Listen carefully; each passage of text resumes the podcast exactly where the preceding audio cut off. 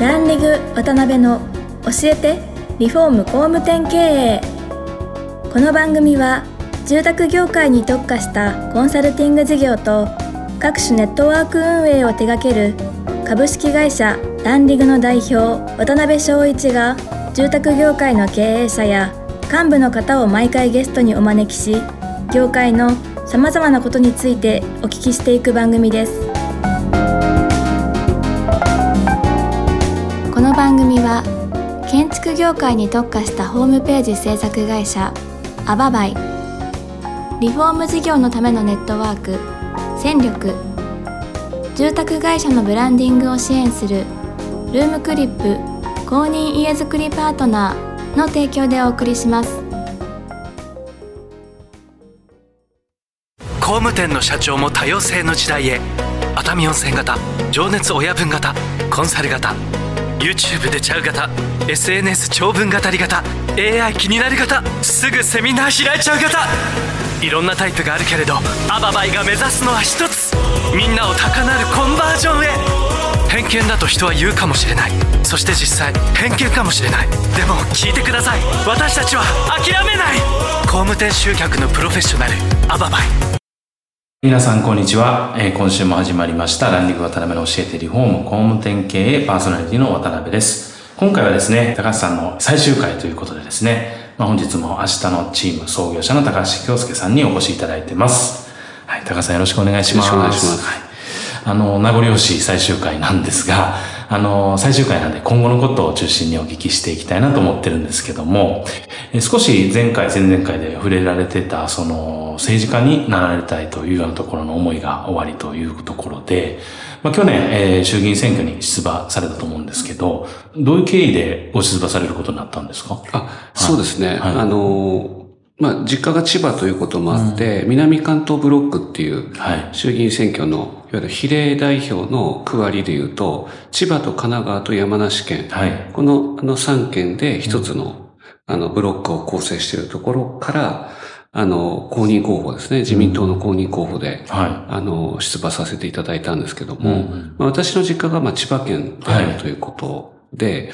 あの、突然こう出れるものではなく、そうでしょうね。一応経緯としては、あの、今の、えー弁護士 .com の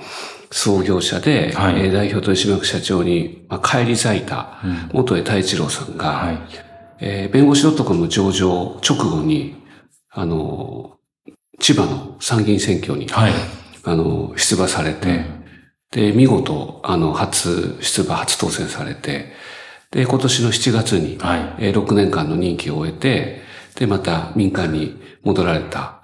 わけなんですけども、うんこのやっぱ元江さんの、はい。あの、お力というか、うん元江さんに私自身が、はい。あの、まあ、門を叩いてですね、うんまあ私千葉出身ですということと、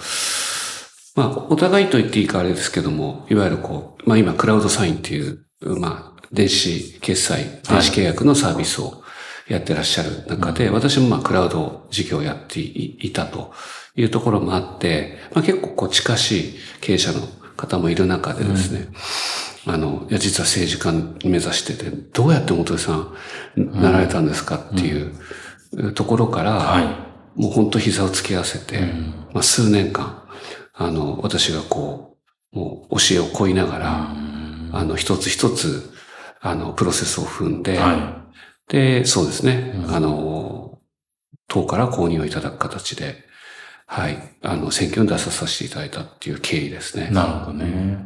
まあ実際その、有権者として外から見てる、えーそういう活動と、やっぱり実際経験されていかがでしたか？その、選挙活動っていうのは。あ、そうですね。まあ選挙自体うんは比例単独なので、選挙挙区がないので、うんまあ、そういう意味ではこう有権者に訴えるっていうことがなかったので、なんか。非常にこう、味気ないというか、あ他力本願なところがあまあそうですよね。ありましたが、ですけどもやっぱりこう自分が、まあ公職選挙法に基づく、うんまあいわゆるこう、国政選挙の、まあ候補者として、まあしかも政権与党自民党は、あの、まあ前回の衆議院選挙でも約330名しか、あの、公認を出さず、そしてまあ約270名を当選させてるわけですから、はい。まあ、その中には、安倍晋三さんから、はい岸田文雄さんから、あの、まあ、に、も、茂木さんやら、あの、いわゆる政権中枢の方々も全員含めて330人はい。なので、そういう意味ではこう、新聞にも出ましたし、あの、そうですね。ものすごい緊張感はありました。あやっぱりそうですか。ものすごい緊張感はありましたね。なるほどね。まあ、あの、その企業がやっぱりその衆議院であったり、まあ、政治家に対する道の一つなのかもしれないですけど、まあ、最終回ということで今後のビジネスにおける、まあ、ビジョンとか、まあ、様々なビジネスを手掛けられていくんとだとは思うんですけども、もしそういうのがあれば、ぜひお聞きできたらなと思うんですが。あ、そうですね。はあの、まあ、中小企業だけではないんですけど、でも主にやっぱりこう中小企業の、特にオーナーシップを持たれている方々に対して、あの、働きかけていきたい。で、そのゴールが、あの、給与を上げていき,、いきませんかという問いかけを、あの、まあ、人生をかけてしていきたいなというふうに、あの、思って、で、まあ、去年の1月にですね、い。はい。まあそういう意味で言うと、明日のチームの代表を降りたのが、えー2020年の10月なので、はい。その直後に社名を決めた社名が、うん。株式会社給与アップ研究所という社名ですから、はい。そうですね。うん。まあ、岸田政権になる前に、もうこの賃上げを、はい。もう志す会社として、商標登録もさせていただいているというところなので、なるほど、なるまあなんとかこう、この国の。日本の所得を上げることをですね、うん。ああの、まあ、大谷翔平になぞってよく言ってるんですけど、はい。まあ、政治と民間経営者の二刀流っていう道が、まあこれからあってもいいんではないかなというふうに、私は、あの、私だけが思ってるわけではなくて、まあ、今までお会いさせていただいた、あの、政権中枢の、あの、方々、政治家の方々も、まあ、皆さん大体口を揃えて言うことをそのままお話をさせていただくと、はい。1割から1割5分、すなわち70人から100人程度は、まさに高橋さんや元江さんのような民間で、はい。こう、まあ、ゼロからうん、こう、事業をやられて、雇用を作り、じまあ、いわゆるサービスを作ってきたような経験のある方々が、やっぱりこう、国政の場で、直接意見を言うっていうことが、まさにこう、政治の世界におけるダイバーシティではないかということを、あの、複数の方々に、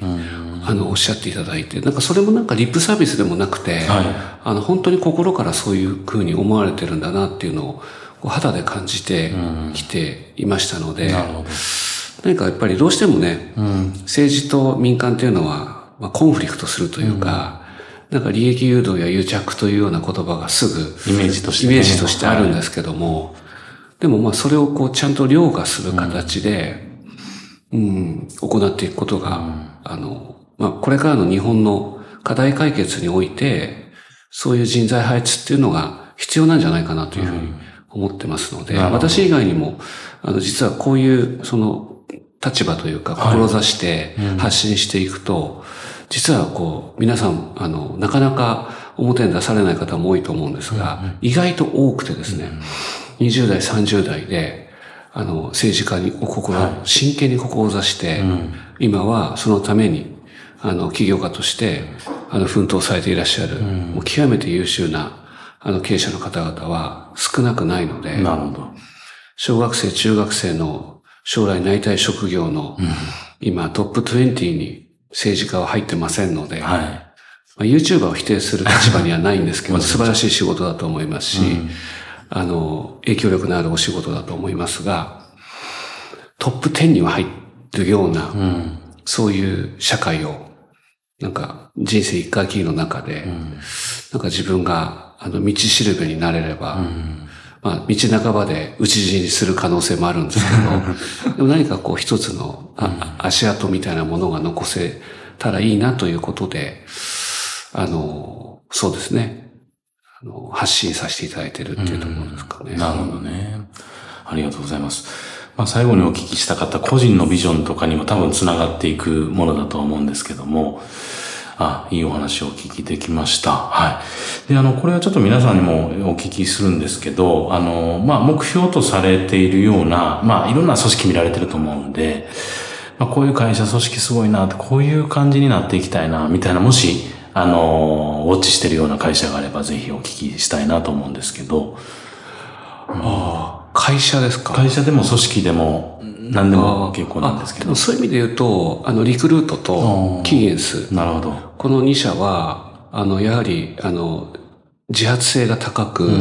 紛れもなく給与が高いので、そうですね。確かに。人材輩出企業ですし、あの、まあ、僕はそこの、には嘘がないんじゃないかなというふうに。思ってますので、やっぱりこう秀逸な仕組みと、はい長年培ったやっぱり企業努力の中で、やっぱり培った、あの、もう、ノウハウがたくさんある。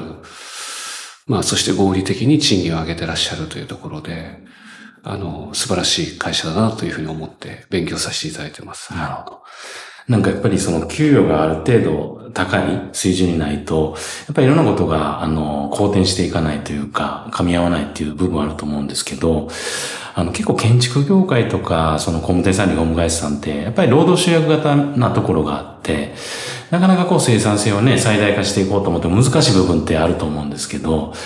やっぱりそういうような仕組みとかいろんなもので解決していくしかないんでしょうかね。そうですね。あの、私はそのコスト削減っていうことは大切なことだとも思いますし、はい私は個人的には明日のチーム時代はどちらかというと苦手で、攻めの方が得意だったんですけどど、でもやっぱり利益っていうのは、あの、売り上げを引っ張り上げて、で、コストをやっぱりこう、押し、押しつぶして、で、そこの出てきたこの隙間が利益なので、これやっぱり双方大切なんですけど、でもやはりその、工務店さんの思考で言うと、はい。まさに労働集約だ。だったり、自分たちにあまりその価格決定権っていうのはそれほどないというふうに思われがちかもしれないんですけども、はい。でもやっぱり私はもうデフレがだ、まあ、からインフレの世の中になってきているところで言えば、まずどうすれば自分たちの商品を高く売れるのか。っていうことを、まずはこう、突拍子もないことも含めて真剣に考えなければいけないなと思うのと、あとやっぱり一つの業態で一つのものを売る時代じゃないと思ってるんで、あの、既存のお客様に対する僕は営業の2毛作、3毛作、4毛作、場合によっては10毛作、20毛作、すなわちお客様に対して、もう情報化社会ですから、どんな商品でも携わることはいろんな形でできるはずなので、私の業界はっていう言葉自体が、もはややらない理由を、まあ、正当化してる。自分でそう正当化している、できない理由を自分を守ってる発言なんじゃないか。ちょっと厳しい方かもしれませんけど、誰でも今からどんなビジネスでも僕はできる。なので、今の商品が、にほにゃららっていうことは、言い訳ではないかなというふうに思ってる。なるほどね。で、そのもう一つは、高く売る。高収益な営業スタイル、いわゆるそういうものをどう構築できるかっていうのは、無限の可能性があるので、はい。そこにやっぱり経営者は身を投じ、汗をかいて、何かをやっぱ紡ぎ出していくっていうのが、トップとしての責任なんじゃないかなというふうに思います。まずはそこの原資を、まあ、掴むっていう意味でもやっぱりどう高く、えー価値をつけて売っていけるのかっていうことをちゃんと汗かいて考えないと、そうですね。何も始まらないっていうこそうでとですすよね。ね。まあ、業態転換までいかなくても、んやっぱりひねりですよね。はい。ひねるっていうことで、今のハウスリストで何かできないのか、何か、あの、省流の中で代理店としてできないのか。絡めないのかとか。まあそうですね。考え続けて考え続けてチャレンジすれば、あの、パターンは無限のパターンがあるんじゃないかなと思います。なるほど。はい。